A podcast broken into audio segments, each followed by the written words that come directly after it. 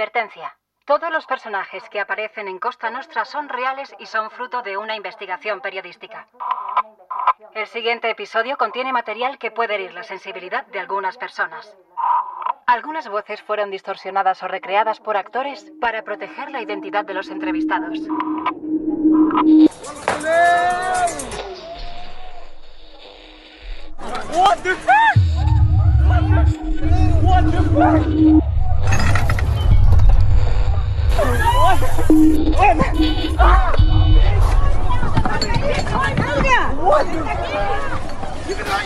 Cinco personas han resultado heridas en la madrugada de este lunes durante un tiroteo en la discoteca Opium.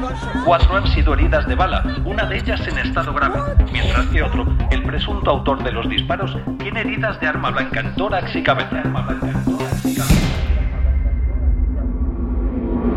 Esto sucede la madrugada del 18 de julio de 2022 en la discoteca Beach Club Opium, un icono de la diversión en Marbella. Antes era una pista de karts para celebrar cumpleaños en familia. Ahora es donde los chavales van a liberar adrenalina. Está junto al paseo marítimo, al pie de la autovía. Los aparcacoches suelen cortar varios carriles con conos y los atascos son algo habitual. Esa noche, la noche del 18 de julio, actúa el DJ Black Coffee, sudafricano. Cinco álbumes en su carrera. Entre el público se encuentran personajes como Froilán, el sobrino del rey. Froilán no está entre los cuatro heridos de bala. Pocos días después, Antonio Banderas y Eva Longoria celebran sus fiestas privadas. Y aquí no ha pasado nada. Porque sí, porque esto es Marbella. La misma ciudad donde Cristiano Ronaldo abre una clínica de injertos capilares. Donde la influencer María Pombo alquila una villa de 3.000 euros la noche para pasar un fin de guay de relax con la familia. Es la Marbella glamurosa y a la vez oscura. La que solo conoces de verdad si te dejas guiar por cicerones hartos de sorberla hasta el tuétano, como Gilles Brown.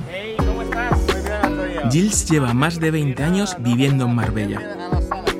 Trabaja como relaciones públicas y DJ en La Sala, un restaurante discoteca no apto para todos los bolsillos. Aquí tenemos gente en trajes, chicas guapas con joyas, etcétera, etcétera. Es, es, un- es un- una de las eh, caras de Marbella aquí. Exacto, Marbella tiene muchas caras. O como Gilles afirma poéticamente en su inglés natal, es una ciudad donde todo es posible. Siempre les digo a todos que vengan a Marbella, porque Marbella es lo que tú quieras. ¿Que be quieres ser un gángster? Puedes ser un jodido gángster. Yeah. But if you Sí, pero si quieres hacer caridad, puedes hacer caridad. have a family, Y si quieres tener una familia, puedes tener una familia. Y si quieres ser un inglés, puedes ser un puto inglés. Lo cual está bien, can- porque a veces quiero ser inglés. Pero a veces quiero ser George Clooney e ir al club de Marbella. Y a veces quiero ser Joaquín Cortés. Y a veces quiero ser, ya sabes, una estrella del rap e ir a Puerto Banús. Y Marbella puede hacer todo eso por mí. You don't get this. No consigues esto en ningún otro lado. Esto es Costa Nostra, el lado oculto de la Costa del Sol.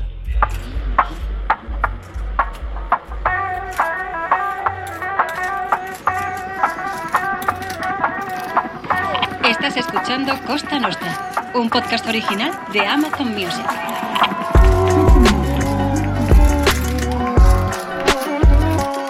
Puerto Banús se inaugura en mayo de 1970 con una cena amenizada por Julio Iglesias.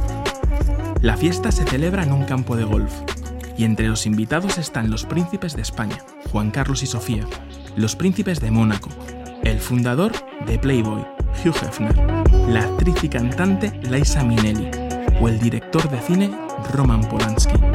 Es el epicentro del glamour en su máximo esplendor. Un imán para la llamada jet set, expresión que nace en Marbella para referirse a los VIPs que llegan de todas partes en sus aviones privados. Marbella, el mundo que se creó en Marbella no tenía nada que ver con ningún otro sitio. Marbella era un pueblo de pescadores todavía en aquella época. Bueno, estaba el don, el don Pepe, estaba el Marbella Club, pero no es lo que se hizo luego. Y había unos olores que yo tengo metidos en el alma. Así de aromática es el alma de la periodista Rosa Villacastín. Ella vive en primera persona la metamorfosis de Marbella, del pueblo pintoresco al escaparate del lujo. Yo conocí a Jack Collier, a Grace Kelly, a, a- a todos, a todos los americanos, ¿no? Porque iban atraídos por, por Alfonso Honloy, que se traía a toda esa gente que él conocía de Hollywood. La Marbella del glamour es el invento visionario de dos personajes. El primero se llama Alfonso de Hohenlohe. Es un aristócrata que acaba de llenarse los bolsillos introduciendo la Volkswagen en México y que emplea los beneficios en construir hoteles, restaurantes y urbanizaciones en la Costa del Sol. Un producto fabricado a imagen y semejanza de la Costa Azul. Y entonces era como un pequeño principado. O sea, se convirtió, digamos, a niveles. eh, Mónaco no tenía nada que envidiarle eh, a Marbella. Y Marbella no tenía nada que envidiar a, Mónaco. Con una diferencia que por una parte estaba eh, la gente, el pescador, que podías ir a la playa y luego encontrarte con el superlujo del hotel Marbella Club y con toda esa gente. Mucha de esa familia, Alfonso de Joelo y de todos esos son, eran gente que había estado con Hitler o cercana a Hitler, que al perder la Segunda Guerra Mundial se vienen a Marbella, un lugar donde son acogidos por Franco, pero con absoluta normalidad y sin explicar de dónde venían ni qué lo que habían hecho. Allí a nadie se le pedía nada. El impulsor de esa Marbella invadida por famosos es el promotor José Banús. El arquitecto suizo Nordier Reck consigue quitarle de la cabeza la idea inicial de levantar 15 rascacielos en primera línea de playa para 20.000 familias de clase alta. En su lugar, le propone añadir al puerto andaluz la guinda del puerto deportivo. Y Puerto Banús suena mejor que Puerto Rico. Claro que hay otros que sin haber estudiado arquitectura también le dan consejos a Banús. A mí me contaba Banús cómo el mismo Franco le había dicho, mira, para hacer Puerto Banús tienes que poner aquí, aquí tienes que ir donde tienes que poner la barrera para que no te entren las olas de Gibraltar. Porque si no se va a llevar todos los barcos. Y es lo que pasa con las playas de Marbella, que las corrientes de Gibraltar se llevan siempre la arena que continuamente y todos los años echan, ¿no? 5 millones de turistas visitan Puerto Banús cada año, 40.000 al día en agosto. Más o menos toda la población de Ibiza metida a presión en menos de 15 hectáreas. Hoy en día, la zona que lo rodea es una especie de distopía habitada por gigantes musculados que conducen coches futuristas que aceleran continuamente en la rotonda del puerto. Porque sí, porque es la tradición. Llevan tatuajes tribales, carcelarios y se hacen rodear de guardaespaldas con bañador, chanclas y riñonera. Lejos quedan los tiempos en los que el mayor espectáculo del mundo se vivía en las casas, de puertas para adentro. Los tiempos en los que todo era posible, como que la hermana de la reina de Inglaterra estuviera entre los invitados de Pitita Ruidrejo, una de las grandes damas de la alta sociedad española. A ver, en esa época era el año setenta y tantos, o sea, no había muerto Franco todavía, ¿eh? A la época en que me estoy refiriendo.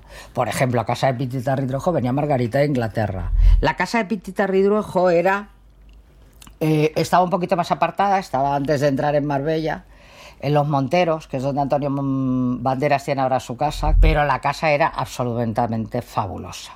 Y ahí lo que venía muchísimo es la familia real inglesa, ¿no?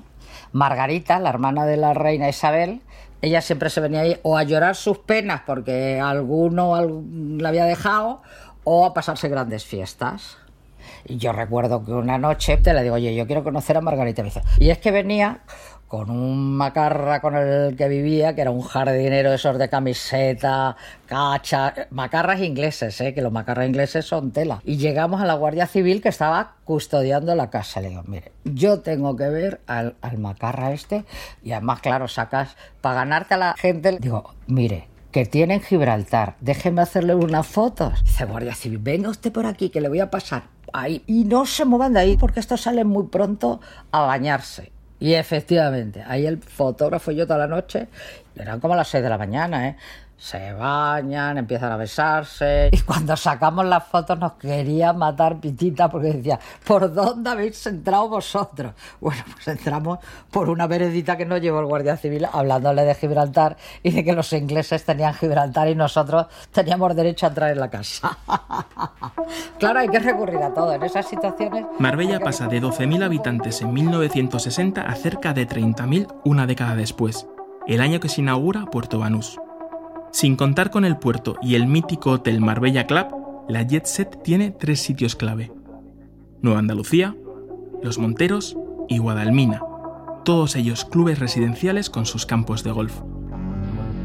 Pero cuando llega la noche empieza la auténtica guerra de guerrillas, las fiestas desmelenadas, las que se improvisan en lugares que toda la jet set conoce y en las villas de los famosos más fiesteros. Ahí palpita a mil por hora el corazón de aquella nueva Marbella. Estaba Monchi, estaba eh, un flamenco, Ana María, que estaba en el centro de Marbella, Marbella, que ahora lo acaban de, cerrar ahora. Eh, estaba el Hotel Don Pepe, donde también se organizaban muchísimas fiestas, porque era un hotel de los Meliá, pero de lujo, y donde iban las familias de Madrid, las familias con mucho dinero. Estaba el Rodeo, que era un poco para gente más moderna y más tal. Y luego tenía casa Lola Flores, tenía casa Carmen Sevilla, eh, el Beni de Cádiz, que era un cantador de flamenco, que las Es que allí la gente se levantaba a las 2 de la tarde eh, comían, se echaban la siesta y claro, hasta que salían de noche todos siempre maravillosamente vestidos. Y Antonio el bailarín. La casa de Antonio el bailarín era absolutamente maravillosa. Tenía una piscina y además, bueno, él era un provocador nato, un bailador flamenco, y la casa de la duquesa de Alba. Pero se mezclaban, ¿sabes? O sea, no había diferencias de como yo soy duquesa, no puedo. Al contrario, la duquesa de Alba nada le gustaba más que estar con Lola Flores cenando, o que estar con Antonio el bailarín, o estar que le cantase el, Beni de Cádiz. En esas fiestas que la duquesa de Alba celebró en las cañas, había apellidos considerados non gratos.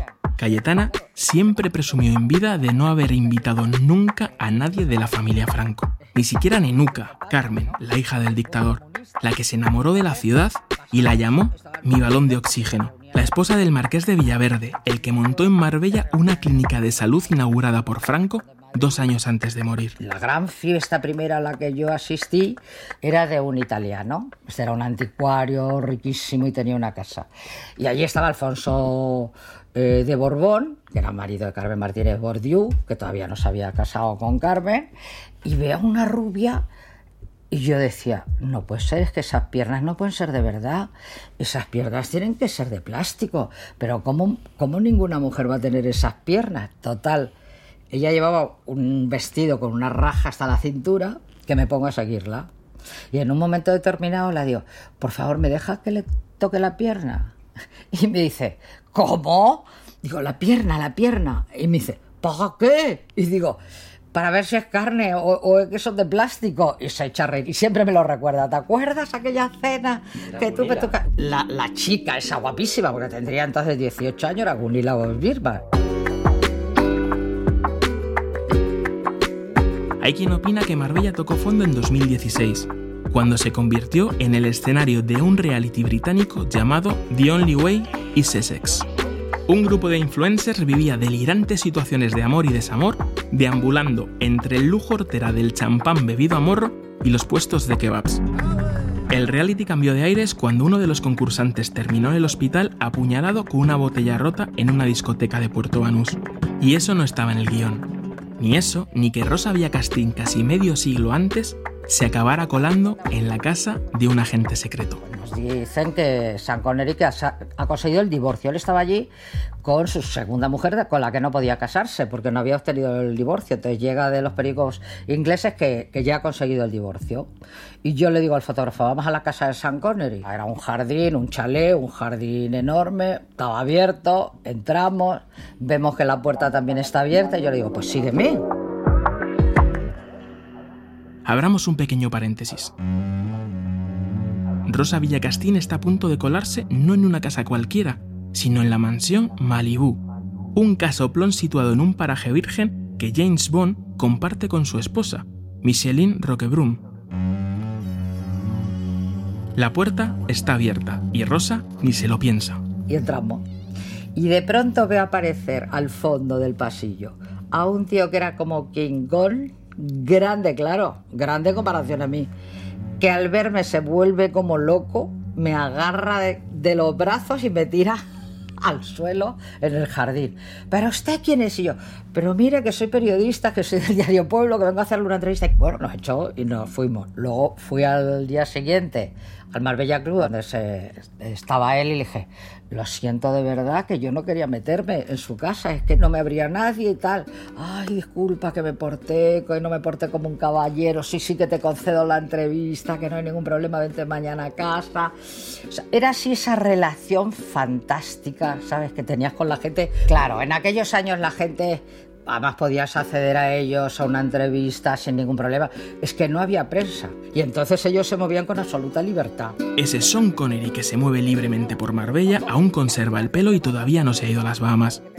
Es el de mucho antes que un juez de Marbella le cita a declarar por blanqueo de capitales en el caso Goldfinger. En fin, que los 70 y los 80 aún son buenos tiempos para codearse con la jet set. Carmen Regal y yo siempre nos cogíamos juntas en el mismo hotel donde estuviéramos, habitaciones pegadas, para estar juntas y nos llama un día Teresa Capa y nos dice, oye, que me voy con vosotras, ¿qué tal? Vente, pero ya sabes que nosotros tenemos que trabajar. Sí, sí, sí, sí. Y se nos presenta. Yo no sé cuántas maletas llevaba. Y le dijimos, ¿dónde vas con esto? Pues no me vais a llevar a fiesta. Se vistió como si fuera al Palacio de Buckingham, pues era la casa de Soraya la emperatriz, la exmujer del Shah de Persia, que fue repudiada por el Shah y que yo no he visto nunca unos ojos más tristes en mi vida. Yo nunca he visto unos ojos más bellos, pero nunca he visto unos ojos sin vida, como los de aquella mujer. Todas las noches cenaba sola, aunque iba a alguna fiesta, pero ella nunca participaba de las fiestas de bailar o del flamenco. No, era la tristeza personificada. Íbamos a esa fiesta y Teresa vestida con todos sus brillos. Es una Marbella en la que la gente que ha ganado pasta muy deprisa se la gasta aún más deprisa. Da igual que seas empresario de éxito. Fernández Tapia me cuenta a mí de cuándo él empieza a ganar, digamos, su primer millón de dólares. Digo, pero ¿cuándo te das cuenta que eres rico? Y me dice, pues un día que salgo en Marbella, comprarme un cepillo de dientes y vuelvo con un Ferrari testa rosa. O un torero legendario. Y entonces allí vivía cerca, en, en, una urbanización también de lujo, el cordobés. Y yo nunca he visto manejar tantísimo dinero, el cordobés mayor. Metía los billetes de mil pesetas en un saco de los de la construcción. Se lo echaba al hombro y se iba al tiro al plato, hasta que lo perdía. Y yo le decía, pero a ver, Manolo, ¿cuánto dinero has traído? Y me decía, nada, chiquillas, esto nada, estos dos capotazos que doy yo y esto, esto no es nada, que esto no es nada. Claro, para una chica de 22 años ver esas cantidades de dinero, bueno, pues te puedes imaginar, claro. Tanto dinero no solo llama la atención de una chica de 22 años. En 1991, un tal Jesús Gil consigue la primera de sus tres mayorías absolutas en la alcaldía de Marbella. Permanecerá 11 años. El elefante ha entrado en la cacharrería. Con la inseguridad manifiesta, creciente y en aumento, es un cáncer que va expandiéndose y ramificándose de tal manera que dentro de poco no vamos a quedar ninguno. La primera vez que Rosa habla con Jesús Gil, le lanza una contundente profecía. Digo, pero Jesús Gil, tú lo que no distingues lo público de lo privado. Digo, y me juego contigo una cena a que acabas en la cárcel. Y le dice así, está grabado, está grabado y salió. Y me dice, anda, porque tú eres muy comunista. Digo, yo no voy a ser comunista, pero yo te digo que tú acabas en la cárcel. Y acabó en la cárcel por todos los chanchullos que hizo. Empezaron a conceder licencias para casas, un hotel que hay al lado del Palacio de Congresos y Exposiciones que habría que bombardearlo. Y así todo, todo lo que hizo. El primer Donald Trump ha sido él. Y cuando desaparece que entra Julián Muñoz, ¿no? Con la pantoja, y eso ya fue la puntilla. Eso ya fue la puntilla para Marbella. Fue el declive absoluto. Esa imagen de Marbella internacional que había traspasado fronteras, pues se convierte en, pues eso, en una cloaca.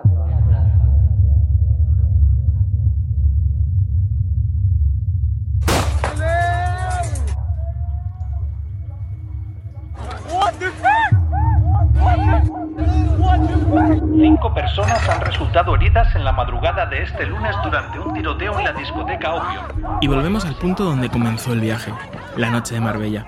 Esa noche en la que todo es posible y en la que tengo un guía. Un guía muy especial. Gilles Brown es muchas cosas. Es DJ, es relaciones públicas, es presentador de galas benéficas y también lleva un blog llamado Planet Marbella, en el que escribe en inglés sobre la ciudad a la que llegó hace tres décadas. He quedado con él en el restaurante La Sala, pero el volumen de la música nos ha desterrado a un sitio más tranquilo, al paseo marítimo de San Pedro de Alcántara, al que llegamos con el sol a punto de esconderse detrás del mar. Te contaré una historia. Te contaré un secreto, ¿ok? Solía beber mucho y acababa en lugares muy interesantes. A las 4 o 5 de la mañana con gente muy interesante. Sí, gente aterradora. Una vez tuve la noche más larga de mi vida con un gángster que decidió que yo le gustaba y que quería que saliera con él esa noche. Y yo pensé, sí, esto puede ser divertido. Salimos, fuimos a varios clubes y cuando este gángster se sentó, de golpe todos los demás gángsters se levantaron, porque él era el gran gángster.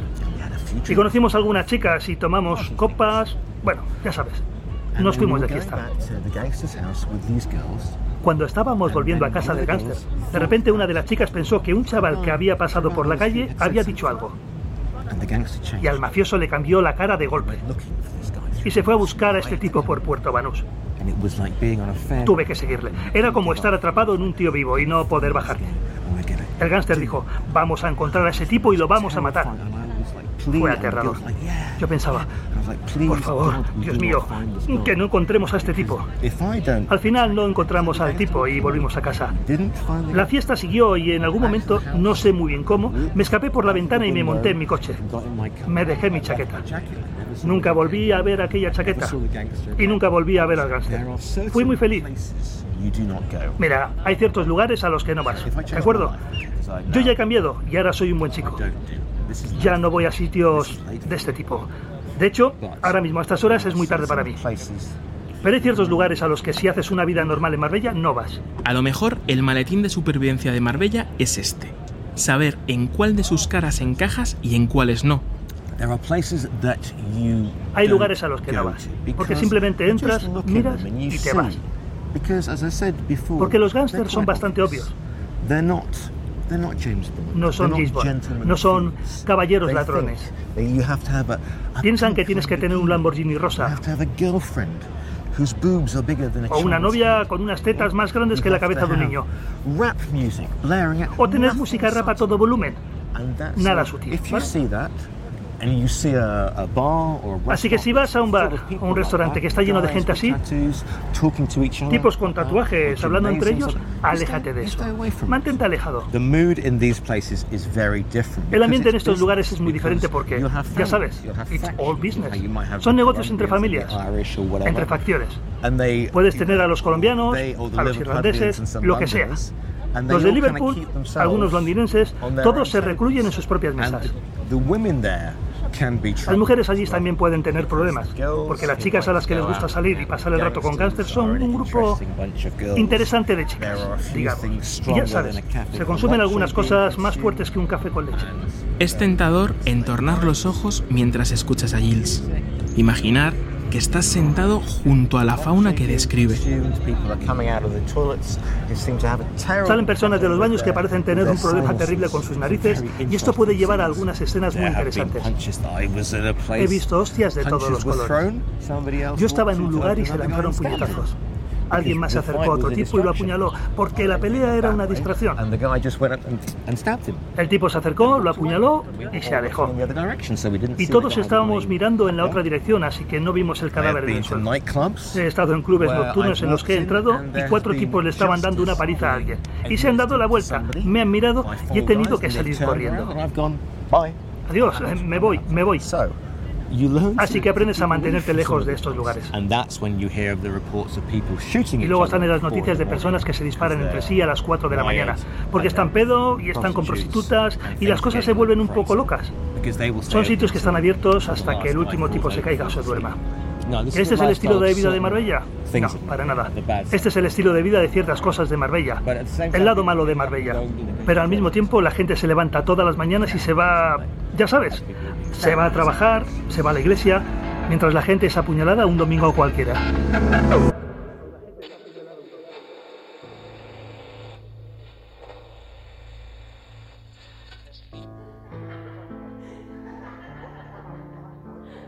Rosa Villacastín tiene otra forma mucho más poética de resumir el estilo de vida de Marbella. Ella lo llama la historia de Marbella a través de las mujeres que le han puesto música, que le han hecho bailar, que le han dado vida a la noche marbellí. Bueno, la primera en aparecer fue Regine. Regine era dueña de una de las eh, discotecas más importantes de París. Era una mujer bajita, muy lista, francesa. Llega finales de los 70 y pico, 78, por ahí, y monta una discoteca. Julio Iglesias era muy, muy amigo suyo, eso hace que vayan pues, muchos árabes. Bueno, y estando ella ya en el final, aparece una chica con su marido y unos niños pequeños, justo en la urbanización donde yo vivía, que era al lado del Palacio del Rey Faz. Y me dicen, mira, esa chica que viene de Casablanca, se llama Olivia, quiere poner una discoteca en Marbella. Y yo dije, pues anda a competir con Regine ya es difícil. Difícil pero no imposible, porque esa Olivia es nada menos que Olivia Valer, una empresaria que ya ha montado un local en su París natal, pero en cuanto pisa la Costa del Sol decide echar raíces. Y por raíces le hace un local mítico que llevará su nombre. La madrina de la discoteca es la top model Naomi Campbell, que la define con las siguientes palabras. Venir a Marbella y no pasar por Olivia Valer es como ir a Roma y no visitar el Vaticano. Luego ella empieza a hacerse amiga de Gil y Gil. Y entonces le construyen en mes y medio una discoteca que es absolutamente de ensueño. Tú entrabas y era como el jardín de las mil y una noches. ¿no? Olivia es una mujer mm, extrovertida, una vez que ya se ha muerto Olivia, aparece otra mujer, que es Sandra García San Juan. Y entonces Sandra, que es canaria, listísima, conoce a todos los cantantes y actores de Hollywood y tal, pues entonces ella monta ahí Starlight. Y Starlight ha traído un público a Marbella que no existía, que son los jóvenes. En sus 11 ediciones, el festival Starlight ha generado 1.400 millones de euros y ha creado cerca de 32.000 puestos de trabajo más o menos el equivalente al PIB anual de toda la provincia de Málaga. Starlight representa la versión siglo XXI de la Marbella de la Jet Set, de aquel pueblo de pescadores que acabó siendo el único lugar del mundo donde todo era posible. Khashoggi nos invita a un grupo de periodistas. Llegaron en un mini autobús hasta la casa esta está yendo hacia Ronda, ¿no? La casa yo no sé los cientos de metros que podía medir. Y tenía una discoteca y tenía allí sus bailarinas y todo. Cuando entramos nos dimos cuenta que había un fotógrafo de los que llevábamos que había desaparecido. Y dijimos, pues se ha ido al baño. Pero cuando salimos y hacen el recuento, se dan cuenta que el fotógrafo no está. Y entonces sacan los perros. Pero perros, ¿eh? Como los que llevan los policías. Y en eso aparece un autobús y empiezan a descender, a ver cómo te lo explico, sirenas, sirenas, sirenas, que eran chicas que habían ido recogiendo por todos los putiplus, las habían vestido de sirenas para ponerlas en el jardín como si fueran estatuas. Bueno, a mí aquella escena es de las que no se te van en la vida grabada. Y todo esto mientras los perros buscaban al fotógrafo nuestro. Podría ser la secuencia final de una película de Fellini, de Sorrentino, de Berlanga, pero no. Sucedió realmente. Aunque que le pidan a alguien disfrazarse de sirena no es lo más raro que se ha visto. Al menos aquí, en Marbella. Estoy a punto de conocer a alguien que vive a medio camino entre las dos caras de Marbella. Ricardo Álvarez Osorio ha llegado a lo más alto entre los abogados penalistas de España. Vive en Marbella y trabaja en la Costa del Sol. La prensa sensacionalista le llama el abogado del diablo. Has escuchado Costa Nostra, un podcast original de Amazon Music producido por La Maldita. Asegúrate de seguirnos para escuchar los nuevos episodios. Presentador Antonio Pampliega. Director Pedro García Campos. Diseño de sonido Teo Rodríguez. Coordinadora de producción de La Maldita Melissa Olmedo. Camila Sher para Amazon Music. Producción ejecutiva para Amazon Music y Wondery Jessica Radburn y Marshall Lewy. Producción ejecutiva de La Maldita Juan Pablo Abait y Lucas Mirbois.